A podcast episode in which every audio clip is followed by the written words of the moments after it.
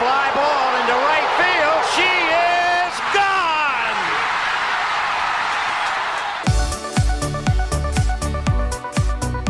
我是爱运动的子路，跟你一起聊聊运动赛事，聊聊中华职棒中心兄弟象。欢迎收听黄色性感带。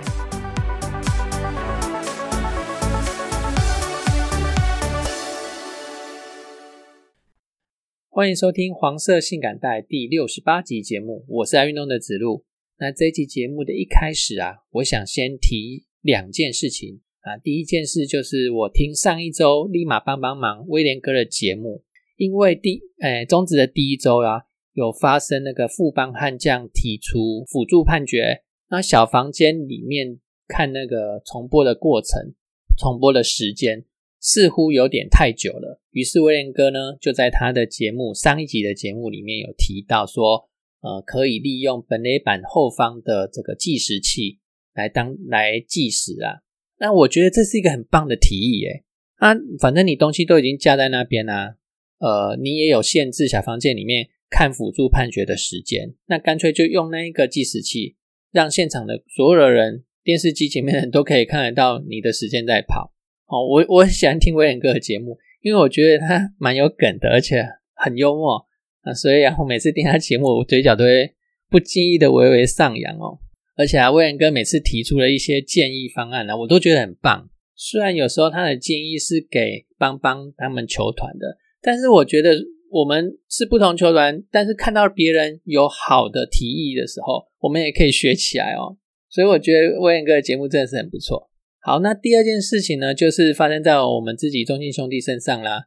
那在上一周的比赛，呃，有一个状况是这样子的，呃，我们的小跑车宋承瑞他在一垒上，然后投手牵制一垒，那一一垒手狮队的一垒手是坦拳林一拳哈，啊，他那个那只脚啊挡在那边，让宋承瑞要回一垒的时候就被那只脚给挡住了。那在从从重播画面里面看到的更是。他的脚把宋承瑞的手掌手掌给踩住了，啊，于是祝总就爆气啦。那爆气的点呢，我自己看那个新闻报道的感想是，呃，如果球员因为这样就受伤了怎么办？因为球员回垒回一垒那个急转身，然后那个冲力有可能撞到那个脚，或者是被你的脚踩伤手，那导致球员如果。真的是重伤，那以后的球员生涯怎么办？我觉得这个出局数与否，倒是没有那么跟球员的受伤比起来，倒是没有那么重要。哦那我认为这就是祝总他暴气的点哦。希望啊这个问题啊，呃，联盟跟各球团的领队啊或者总教练之间呢，要一定要正视这个问题哦。到底那个防守员的站位要怎么样的？你才能够哎避免下次有相同的状况再发生。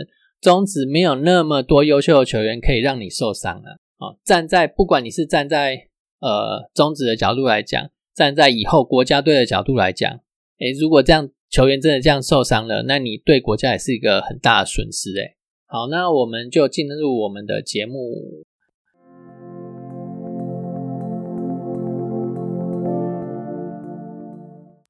这一集的节目啊，我们一样先从网球开始。职业网球的方面呢，呃，上周的赛事，吴东林他参加 C 一二五 ATP 挑战赛，这是挑战赛最高的层级的的比赛哦。那单双打呢，都在第一轮的时候落败。那其实我在上周节目有讲啊，这单打遇到第一种子，双打遇到第二种子都不好打哦。那最后呢，都以以些微的比数啊，那落败了哈。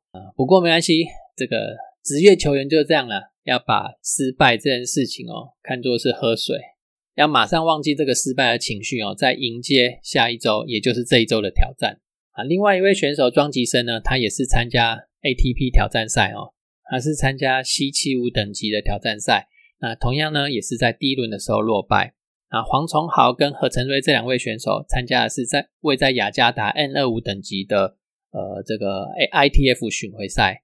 那黄崇豪第一轮落败，那和单打第一轮落败，何成瑞呢？他单打从外赛打进会内赛之后，在第一轮落败，双打呢则是打进去了最后的四强。那其他的选手还有三位选手都是参加位在突尼西亚的莫纳斯提尔站，分别是陈冠宇、还有苏玉祥、还有吕振宇这三位选手哈。单打呢都没有多好的表现哦，在会外赛的时候就落败了。那苏玉祥跟吕振宇呢，他们两位呃有合拍打双打哦，最后双打呢则是打进去八强。以上就是男选手上周的赛程。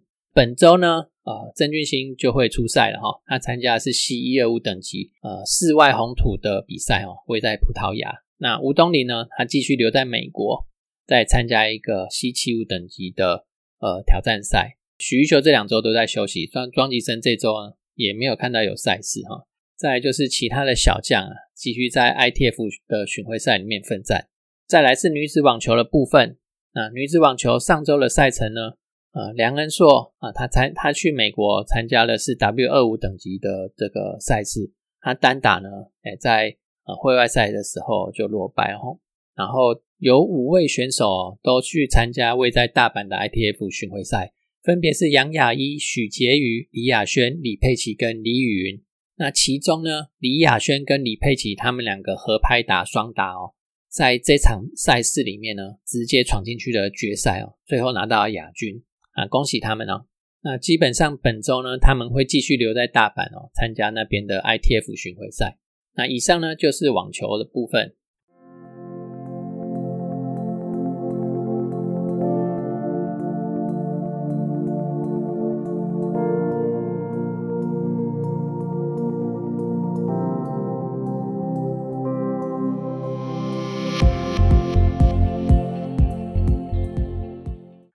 再来是呃羽毛球，羽毛球啊，从呃上周法国的 Super 三百的公开赛之后呢，接下来就是四月二十五号到三十号的亚锦赛了。那在这中间呢，啊就没有超级系列的赛事哈。不过呢，呃有比较基础一点的赛事啊，超级系列的赛事哦，算是呃世界羽羽联第二等别的赛事。世界羽联第三等别的赛事，像国际挑战赛、国际系列赛，还有未来的系列赛，这这一些比赛呢，呃，则是有陆陆续续在进行哦。这边就来说一下这个世界羽联第三等别的赛事哦，上周的赛况。这场赛事呢是四月十三到十六开打的赛事哈，它在荷兰的呃这个地名我不会念，好，反正那不重要啊，重要的是我们台湾的选手有好成绩哦。但是啊，我在 Google 里面搜寻哦，好像没有任何一家的那个报章杂志媒体有在讲这个事情哦。呃，好，我刚刚有提到嘛，它是国际系列赛的的赛事哈，世界羽联第三等别的赛事，可能因为等级比较低一点啊，所以就是报章媒体就没有再去报道了哈。啊，女子单打的黄佑勋，她是二零零三年出生的，她今年还今年要满十九岁哈。到十月的时候，她就会满十九岁了。他在这一场的国际赛里面呢，女单打到了冠军，拿下了金杯啊。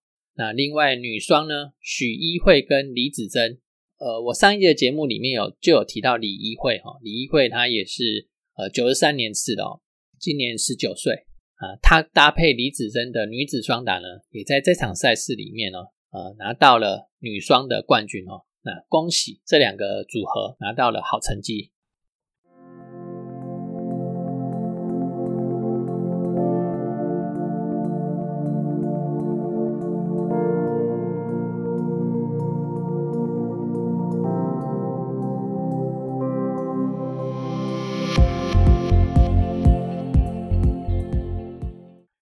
再来是桌球的部分哦，桌球在四月九号到十五号有一场 WTT 举办的新乡冠军赛哦，在那一场比赛总奖金是八十万美元，然后单打的冠军奖金呢是三万五千美元哦。那台湾参赛的选手有两男两女哦，分别是林云如跟庄智渊，还有郑怡静跟陈思雨。那这场赛事呢没有双打，只有单打而已。那庄智渊呢，在呃从新闻里面有看到他是。呃，第一轮的时候呢，他就觉得呃颈椎那边有不舒服哦，啊，他就退赛了哈，那所以就留下一男两女哦继续比赛啊。最后呢，林云儒则是打进了这场比赛的四强啊，最后输给呃樊振东的样子吧。我刚确认一下哈，那个林云儒是在四强输给了梁靖昆哦，啊，就止步四强了。那再来呢，则是两位女将哦，呃，陈思雨呢，在第一轮呢输给了王艺迪哦，也是中国大陆的选手。那如果陈思雨顺利晋级第二轮的话，就会跟郑怡静碰头哦。郑怡静啊，她是第一轮过关以后呢，那因为陈思雨输给了王艺迪嘛，那所以呢，郑怡静在第二轮呢就遇到这位中国大陆的王艺迪的选这位选手哦。那个郑怡静也以零比三的比数哦输掉了比赛啊，最后王艺迪一路过关斩将啊，进入到决赛哦。好了，不管不管那个王艺迪，那主要就是我们两位女子的选手。那桌球方面呢，呃，这场新乡冠军赛结束之后，呃，四月九号，哎，错了，四月十七号到二十三号还有一场澳门冠军赛哦。那这场澳门冠军赛跟新乡冠军赛的奖金是一样的，总奖金也是八十万美元，然后。冠军奖金呢也是三万五千美元哈。那台湾呢就三位选手参赛，因为庄智渊受伤了嘛，他就先回台湾了。那林云如跟郑怡静还有陈思雨呢，呃，他们三位选手有参赛哦。那其中呃郑怡静跟陈思雨如果同时都过关斩将的话呢，两个人最快就会在呃八强的时候碰到面。只是啊，如果陈思雨顺利晋级第二轮的话哦，他就会在第二轮再次遇到王艺迪哦。那也就是说，郑怡静如果有打进去八强的话，他也有可能在八强再次遇到王艺迪哦。啊，我只是说可能啊哈，可能性，因为王艺迪这一名选手实在是很角色了哦。好，那以上呢就是桌球的状况。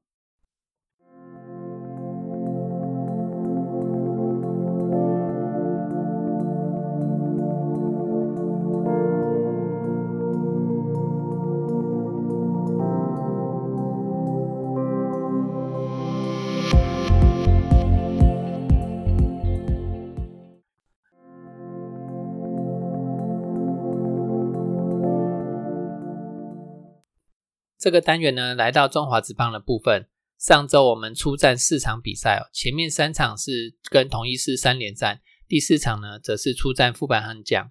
我们先来看前面跟统一师的三连战。那第一战双方的投手呢，我们派出的是吴泽源，那统一呢派出的投手呢是罗萨哈。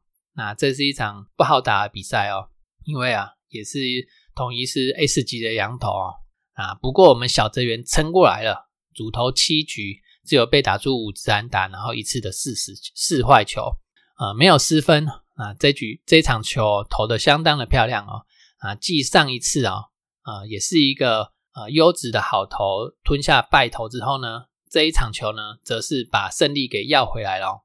啊，最后呃，吴俊伟跟李正昌中继成功，然后吕元清最后守成一局，把这场比赛的胜利拿下来。啊，这场比赛我们的打线也是一样低迷啊，但是利用第二局曾颂恩跟呃岳东华的连续安打，那拿下全场的唯一一分，先把三连战的第一场胜利给收下来。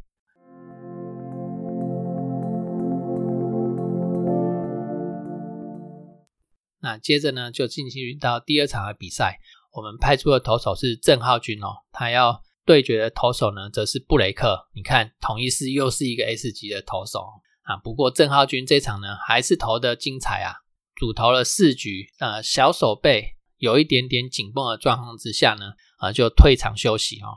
这一场有一个关键人物呢，就是关大元，因为接替郑浩君的投手江中诚呢，上来之后，我们只以三比一领先统一师两分而已。江中诚上场之后呢，先投出保送，然后被二雷安打。然后再靠着唐兆廷的游击滚地球哦，就让统一追成了二比三，只差一分的状况之下，再保送林子豪。这时候比数来到二比三，我们只剩下一分的领先而已。那赶快推出关大元出来那个中继哦，还好关大元拆弹成功哦，顺利的把接下来的陈杰宪还有胡金龙。两个强打者，呃，给解决掉，哦守住了这一局之后，我们才在五局下半赶快再添一分保险分哦。那接着又在第六局跟第八局再分别补上一分，最终就以六比二赢了同一师，拿下三连战里面的第二胜。我刚有提到关键人物是关大元嘛？那关大元中间中继了二又三分之二局，啊，只有被击出一支安打，没有任何的失分哦，拿下了这场球赛的胜投哈。我个人会认为关大元在这场比赛扮演的相当相当重要的角色啦。那所以我个人呢会把这场球赛的 MVP 给关大元。那后面又上场中继的蔡奇哲，还有最后一局那个救援成功的吕彦青呢，也都成功封锁住狮队的打线哦，所以我们才能够赢下这场胜利。当然呢，岳东华在这场比赛呢，三个打数打出两分的打点，然后得到两分，三个打数都是安打，包含一发全垒打，啊，这个贡献呢也是非常的大了哈。啊，就是大家那个票选的结果是岳东华嘛，那也恭喜岳东华拿到这场球赛的 MVP。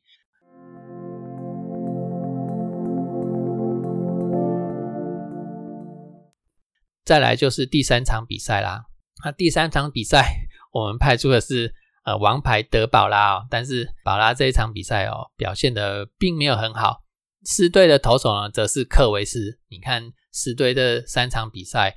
第一场罗萨，第二场布雷克，第三场克维斯，这个羊头的阵容真的是相当的恐怖哦。那我们我们才只有唯一一个德保拉这个羊头可以用而已。德保拉这场比赛就相当投的相当的呃惊险呐，六局的投球里面被打出十三支安打哦。还好克维斯这场球赛呃他的控球有点问题哦。我们前半段呢。虽然科维斯控球有点问题啊，但是我们只能选到四坏球而已，没有办法击出安打来哦，给他重重的一击哦，所以比数呢也一直拉不开啊，一直到第六局才有这个机会，因为科维斯的坏球太多哦，导致他投了四又三分之一局就先下场了。那终于啊，我们在中继投手江晨峰跟王敬明的手上哦，把该有的安打通都打出来了。第六局呢，一口气就打下六分哦，比数变成八比五，我们领先的状况之下呢，最后再靠着吴俊伟、李正昌跟吕彦青守住比赛的后半段，那拿下这场比赛的胜利。那特别的特别一提的呢，这三连战里面，吕彦青场场都上阵。我您就看到那个徐继林在牛棚热身啊，怎么都一直没有派徐继林呢？反而是吕彦青连三场救援哦。吕彦青的使用状况哦，也要稍微注意一下，这样子频繁的出赛哦，会不会对他有什么影响？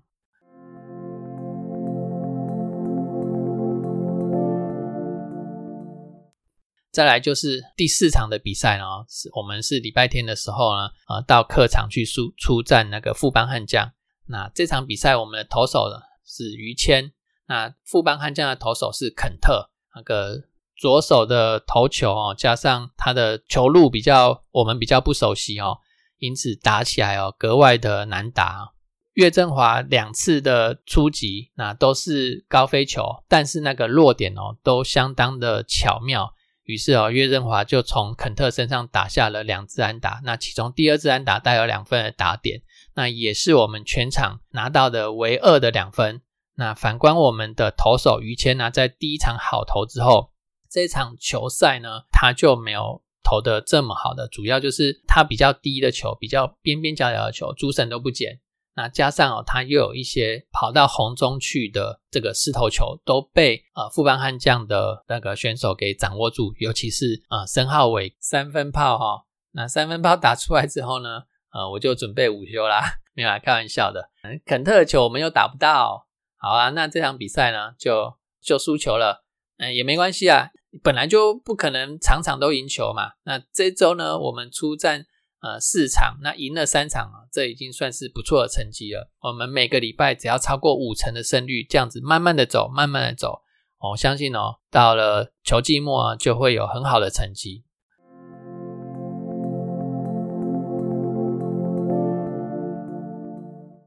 纵观呃上一周的四场比赛哦，我们发现。打线哦，有慢慢的回温的迹象哦，那也不需要什么大爆发啦，因为大爆发对直棒来讲哦，呃，并没有用，因为直棒是细水长流的哦，所以呃，我们也希望这个球员的表现哦是细水长流的哦，这样子对球队的贡献哦会更大一点。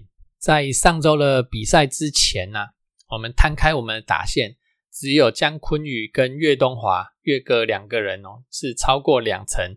啊，他们两个都有三成以上的打击率啊，其他的打者打击率全部都在两成以下哦，真的是很夸张。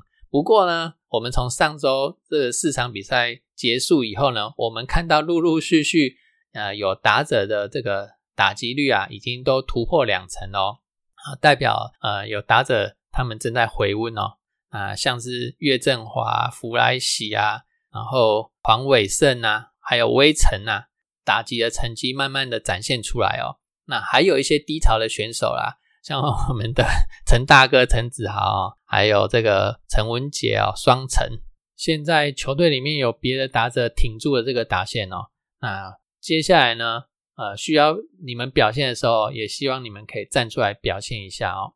球队哦就是这样子哦，球员互相轮流的好表现哦，反而可以让球队哦得到更多的好处啊。我们现在打线呢就是这样子哈。那投手方面呢？几个关键的投手，像小泽元哦、美美郑浩君哦，在我们羊头呃没办法归队的状况之下哦，有比较好的成绩哦，这要非常感谢他们。那于谦呢，呃，继上一次的好投之后呢，那这场球赛投五局十五分，虽然不尽完美啦，但呃也希望于谦不要失因为这样子而失去信心哦，你还是要把你自己的自信给掌握住哈。那希望下一周呢。呃，再出来重新表现一次哈，不要因为这一次的失败而气馁啊。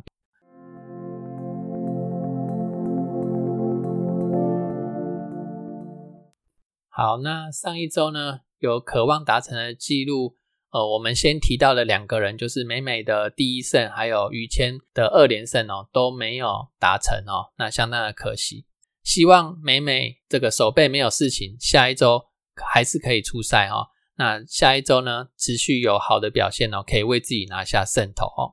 那上一周还有提到的呃几个可能达成的任务啊，像关大元他六百五十局的投球，然后宋承瑞一百场的出赛，王威成八百支的安打，还有陈文杰两百五十支的安打，通通都达标。那本周呢，渴望达成的记录有中信兄弟球团史一一万一千支安打哦。那目前呢是差十三支啊，那十三支应该非常有机会在本周可以达阵哦。再来，中信兄弟球团史五百中继救援成功，哎，讲错，五百中继成功。那目前呢是四百九十八次中继成功，还差两次哦，啊，也很有机会在本周可以达标。然后张志豪他的个人记录一千两百场的初赛哦，一千两百场的初赛相当的不容易哦。